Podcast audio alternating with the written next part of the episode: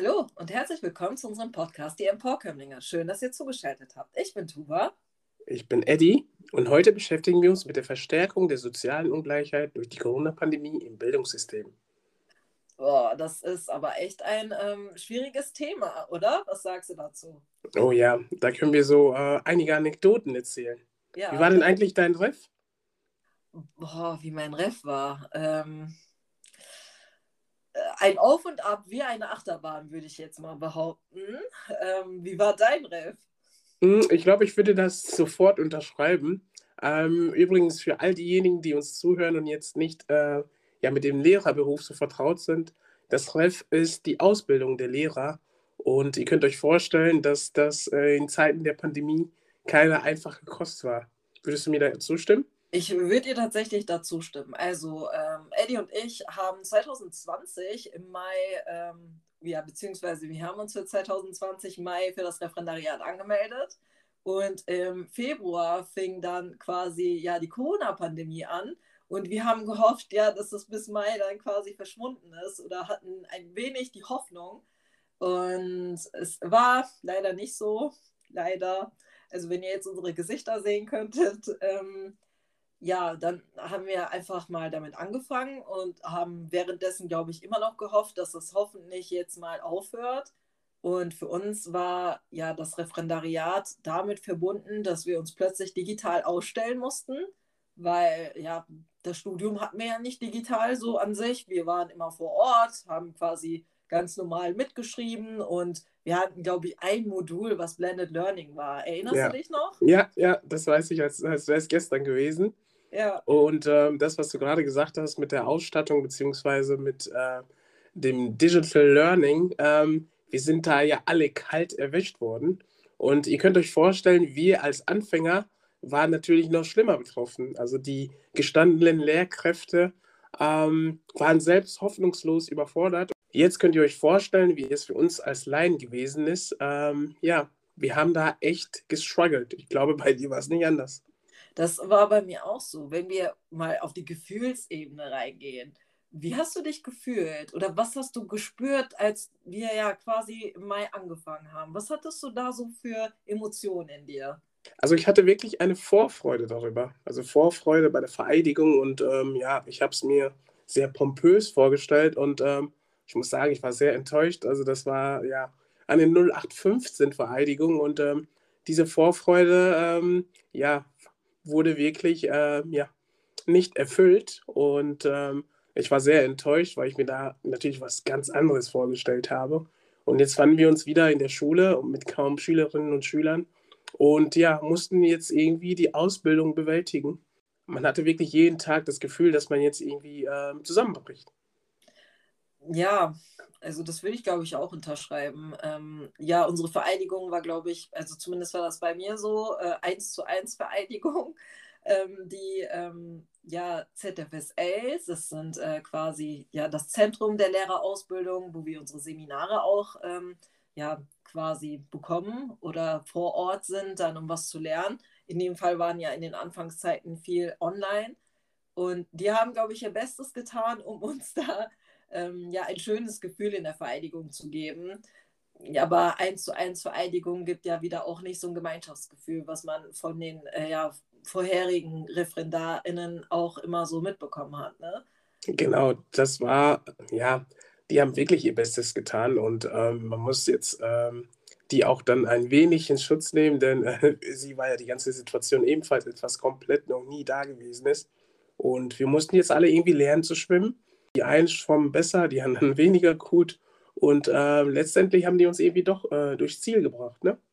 Ja, das ähm, finde ich auch. Also ich bin da auch echt dankbar an, an meine Fachleitung vor allem. Ähm, falls Sie das irgendwann hören, vielen Dank nochmal an der Stelle öffentlich.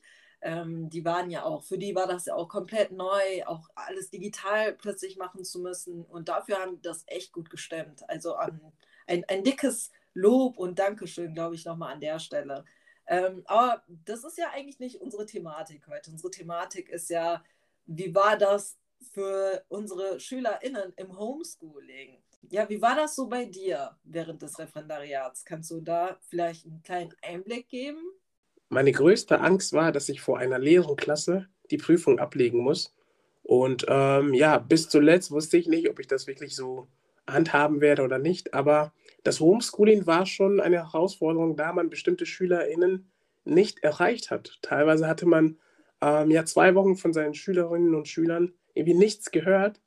Und das war schon etwas Beängstigendes, weil man ja nicht wusste, wie es ihnen geht, äh, wie die familiäre ja, Verhältnisse zu Hause sind. Wir müssten uns eingestehen, dass für bestimmte Kinder die Schule ein ja, Zufluchtsort ist, um ähm, ja, bestimmten familiären Verhältnissen, sei es Gewalt und so weiter, ähm, zu entfliehen. Wie war es bei dir? Bei mir war das ähnlich. Also wenn ich jetzt an die Anfangsphasen denke, wo ja, ja über, es wurden ja bestimmte Plattformen quasi gebildet für Schulen, die es ja schon vorher gab, aber die waren nicht ausgeweitet. Das heißt, es mussten komplett für alle SchülerInnen neue SchülerInnen-Accounts erstellt werden. Und bis das etabliert war, bis die Schüler sich quasi da erstmal anmelden konnten, hat das ja auch nochmal eine Zeit gedauert. Und die Plattformen waren einfach überlastet am Anfang. Natürlich. So, ähm, es echt schwierig war, um 8 Uhr irgendwelche Videokonferenzen zu beginnen, weil das bei allen quasi einmal abgestürzt ist. Natürlich. Das und war auch, ähm, weil wirklich pünktlich um 8 alle sich gefühlt in der Bundesrepublik dann dort eingeloggt haben. Und ähm, das war komplett das totale Chaos. Und ähm, ihr müsst euch vorstellen, in unserer Ausbildung, also im Referendariat, müssen wir auch Unterrichtsbesuche machen. Und diese Unterrichtsbesuche mussten wir natürlich auch online durchführen. Und ihr könnt euch vorstellen, dass man vor einem leeren Bildschirm sitzt und die Jugendlichen bzw. die Schülerinnen und Schüler ja ihre Kameras ausgemacht haben und äh, man hat quasi vor einem ja, schwarzen äh, Bildschirmwand ähm, gesprochen und wusste jetzt gar nicht, ob das Gesprochene jetzt wirklich so ankam oder nicht. Ich glaube, da kannst du auch äh, ein Lied davon singen. Ja, schwierig war das ja auch einfach, das muss man ja auch mal erwähnen. Ähm, wir haben ja damals quasi unsere Laptops ja für das Studium gekauft und ich habe mich immer gefragt, ja, wozu Webcams? ähm, das, das war ja quasi mit drin, sodass wir einfach das Glück hatten, dass unsere ja, Laptops mit Webcams ausgestattet waren. So, wir haben jetzt auch äh, SchülerInnen gehabt, die einfach ganz normale PCs haben, das heißt normale Computer ohne eben irgendeine Videofunktion äh, oder eine Webcam, sodass das auch nochmal extrem schwierig war, weil auch alles geschlossen war, sodass man nicht eben mal in einem Mediamarkt oder in einem Saturn nochmal gehen konnte, um sich da noch etwas zu kaufen, ähm, um sich das schneller zu besorgen. Ähm, ja, die großen Online-Handel haben ja auch, waren ja quasi auch am Limit, weil ja nur noch bestellt worden ist und ja, Transportfahrer und so weiter, die ganzen, also das war ja eine Extremsituation für die ganze Welt. Natürlich, und ähm, da kann ich auch nur zustimmen. Ähm, wir hatten teilweise bestimmte Familien, wo dann zu Hause wirklich nur, wie du gesagt hast, ein Computer dort war oder ein Laptop. Jetzt könnt ihr euch vorstellen, wenn man aus einer Familie stammt, ähm, ja, wo die finanziellen Mittel natürlich nicht so hoch sind, dann war das wirklich, ähm, ja, ein schwerer Akt für die Familie, diese Kinder dann auch zu beschulen. Ähm, wenn jetzt alle um 8 Uhr starten, ist das natürlich ein Ding der Unmöglichkeit, dass alle vier Kinder dann mit einem Laptop bzw. einem Tablet sich dann anmelden. Corona war wirklich ein Verstärker der sozialen Ungleichheit. Das heißt, die Schere zwischen arm und reich ging hier noch weiter auseinander. Und ähm, ich glaube, das ist ein Ding bzw. etwas, was uns die nächsten fünf bis zehn Jahre noch begleiten wird. Ja, ich denke auch, dass uns das noch darüber hinaus viel begleiten wird. Wir haben einfach ja die Extremsituation gehabt, dass ähm, unsere Schülerschaft quasi in dem Augenblick nicht die Endgeräte zur Verfügung hatte und wir ja auf einen, einen schwarzen Bildschirm schauen mussten und da versucht haben, alles Mögliche mit ja, Wochenplänen, digitales Arbeiten. Für uns war das ja auch alles Neuland, ähm, da sich nochmal einzufuchsen, irgendwelche Apps auszuprobieren, Whiteboards auszuprobieren und ja, Woche für Woche sind wir, glaube ich, da immer besser geworden, aber es war ja. mega anstrengend, bis das Ganze sich etabliert hat und wirklich ja eine gute Funktion hatte, aber wir mussten uns auch halt eingestehen, dass es dann SchülerInnen gab, die wir nicht erreicht haben. Das wiederum wurde ja nochmal aufgefangen, dadurch, dass die zur Schule kommen durften irgendwann. War das bei euch auch so? Ja, das war bei uns wirklich so, dass es dann, ähm, ja, man hat die Klasse sozusagen halbiert, ne? mhm. und hat dann versucht, die Hälfte der Klasse ähm, ja, im Präsenzunterricht dann zu beschulen und die anderen dann äh, zu Hause. Aber das Problem war halt, das war ein Tropfen auf den heißen Stein, denn äh, die äh, zu Hause hat man ja auch irgendwie nicht erreicht. Man hat äh, die Aufgaben eingegeben, aber ja, dieses Feedback fehlte. Ne? Das war etwas, wo, ähm, womit wir auch selbst überfordert waren und die gestandenen LehrerInnen waren ebenfalls überfordert und ähm, das fand ich so ein bisschen schade, dass man von uns exakt dasselbe ähm, ja, eingefordert hat wie von den gestandenen Lehrkräften. Richtig, also gerade im Referendariat. Ich erinnere mich auch an eine Situation, wo ich dann in der Klasse war, in diesem Wechselunterricht. Die Hälfte war quasi vor Ort. Die Kinder waren total glücklich, einfach vor Ort zu sein, darüber zu reden, was eigentlich die letzten Wochen so bei denen zu Hause war, weil man sich wahrscheinlich ja auch nicht in dem Sinne traut, irgendwas Öffentliches dann während so einer Videokonferenz zu sagen. Das muss man ja auch nochmal erwähnen, ne? dass sich viele SchülerInnen, das geht wahrscheinlich auch vielen LehrerInnen so, dass man nicht gerne eigentlich die Kamera aufmacht und sich quasi ja vor, vor einer ruhig, oder vor einem ruhiges Publikum da präsentiert, ohne irgendwie nickende Gesichter. Also wir, wenn wir das, wenn wir unseren Podcast aufnehmen, haben wir im Hintergrund quasi auch uns, sodass wir quasi miteinander mhm. sprechen, sodass wir nicht einfach in, in unsere Mikros reden und hoffen ja, dass das wie ein Telefonat weitergeht. Man, man ist ja angewiesen auf, auf ein Feedback durch Mimik und Gestik einfach. Genau, und das, was du gerade angesprochen hast, die psychische Belastung der Kinder. Ich hatte während des Referendariats, also während der Lehrerausbildung, das Gefühl, dass wir die Kinder wirklich in dieser Pandemie im Stich gelassen haben. Denn die Kinder waren selbst mit dieser Situation überfordert und die Erwachsenen, die eigentlich den Kindern dann die Angst nehmen sollten, waren selbst mit sich so beschäftigt, dass die Kinder eigentlich viel zu kurz kamen. Und ähm, das ist etwas, was mich auch ähm, traurig gemacht hat, denn wir wussten nicht um die Belastung der Kinder. Und ähm, wir hätten die Kinder besser abholen können, wenn wir um die sozialen bzw. familiären Verhältnisse besser ähm, gewusst hätten. Das stimmt, aber du musst auch überdenken, ähm, gerade bei den Fünfern, das ist ja immer ein, ähm, ja, ein großer Prozess quasi. Man bekommt ja erst nach Monaten mit, wie äh, ja die familiäre, äh, familiäre Situation der Kinder ist, wie ähm, ja aus welchen Bildungsmilieus die auch entstammen, sodass man da gezielt fördern kann.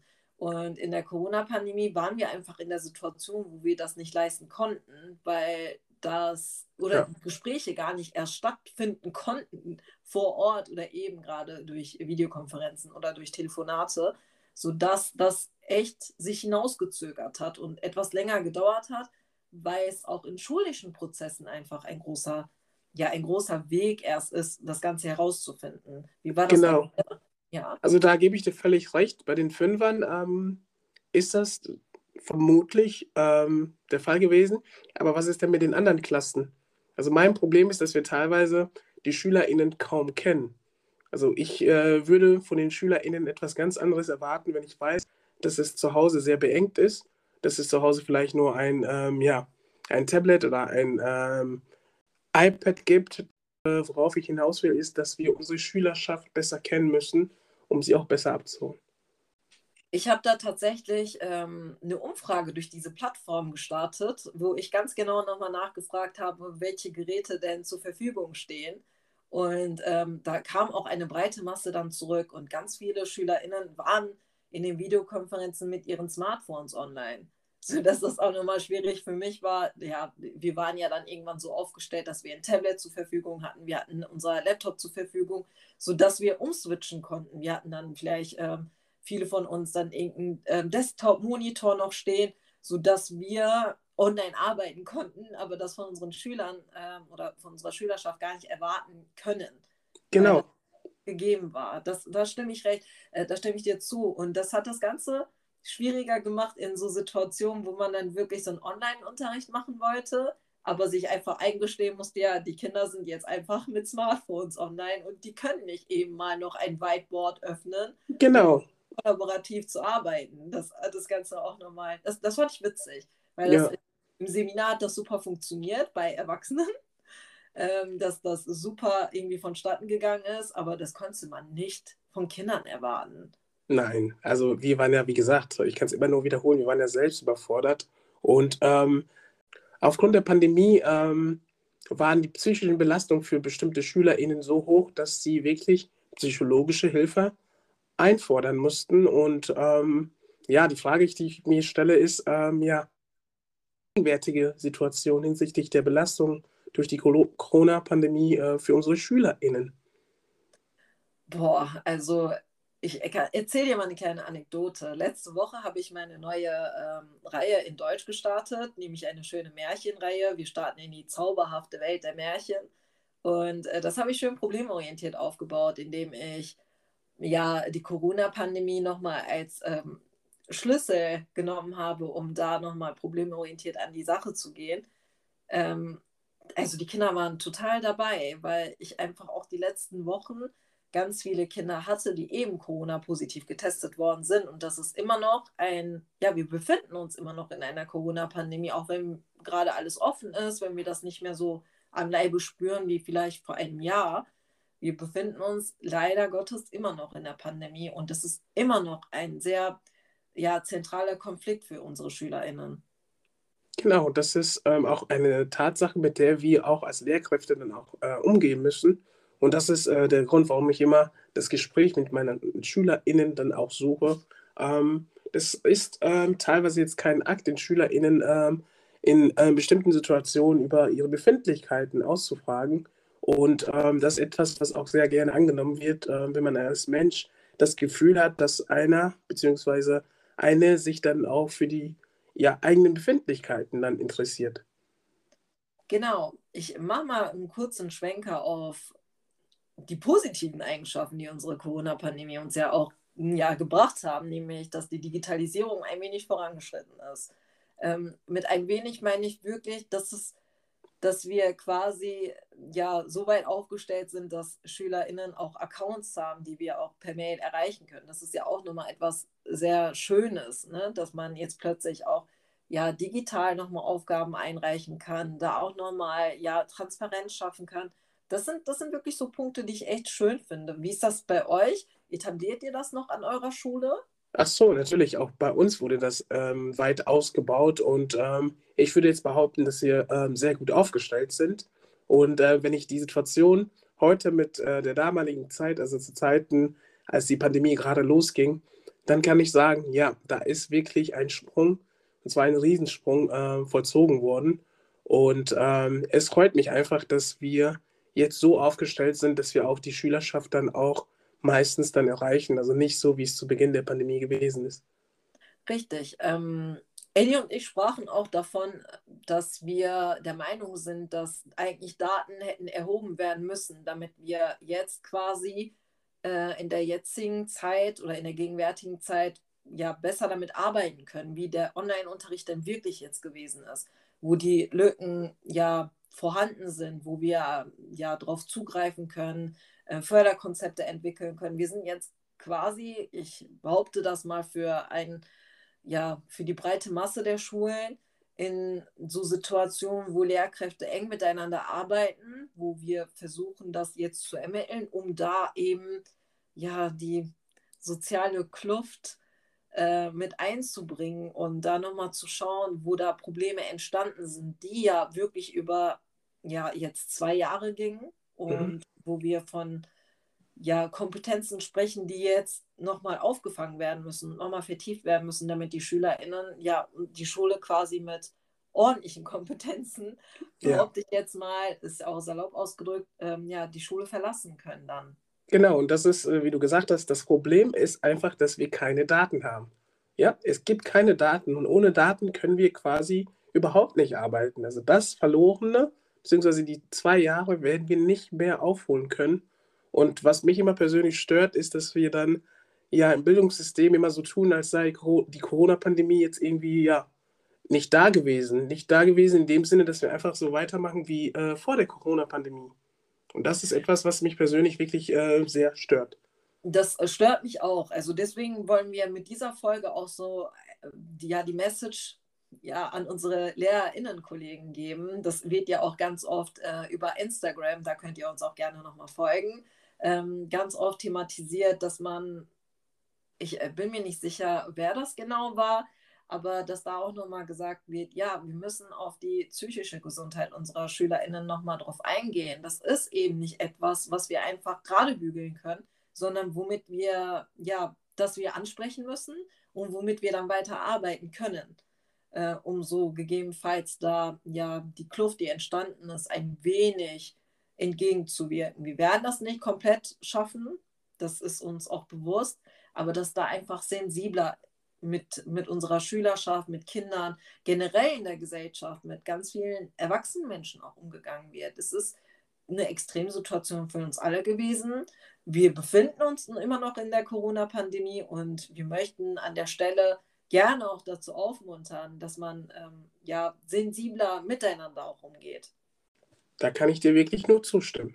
Ähm, dann wären wir, glaube ich, auch beim Ende unserer Podcast-Folge. Schön, dass ihr bis zum Schluss dran geblieben seid. Schön, dass ihr uns ähm, sehr tüchtig schon unterstützt.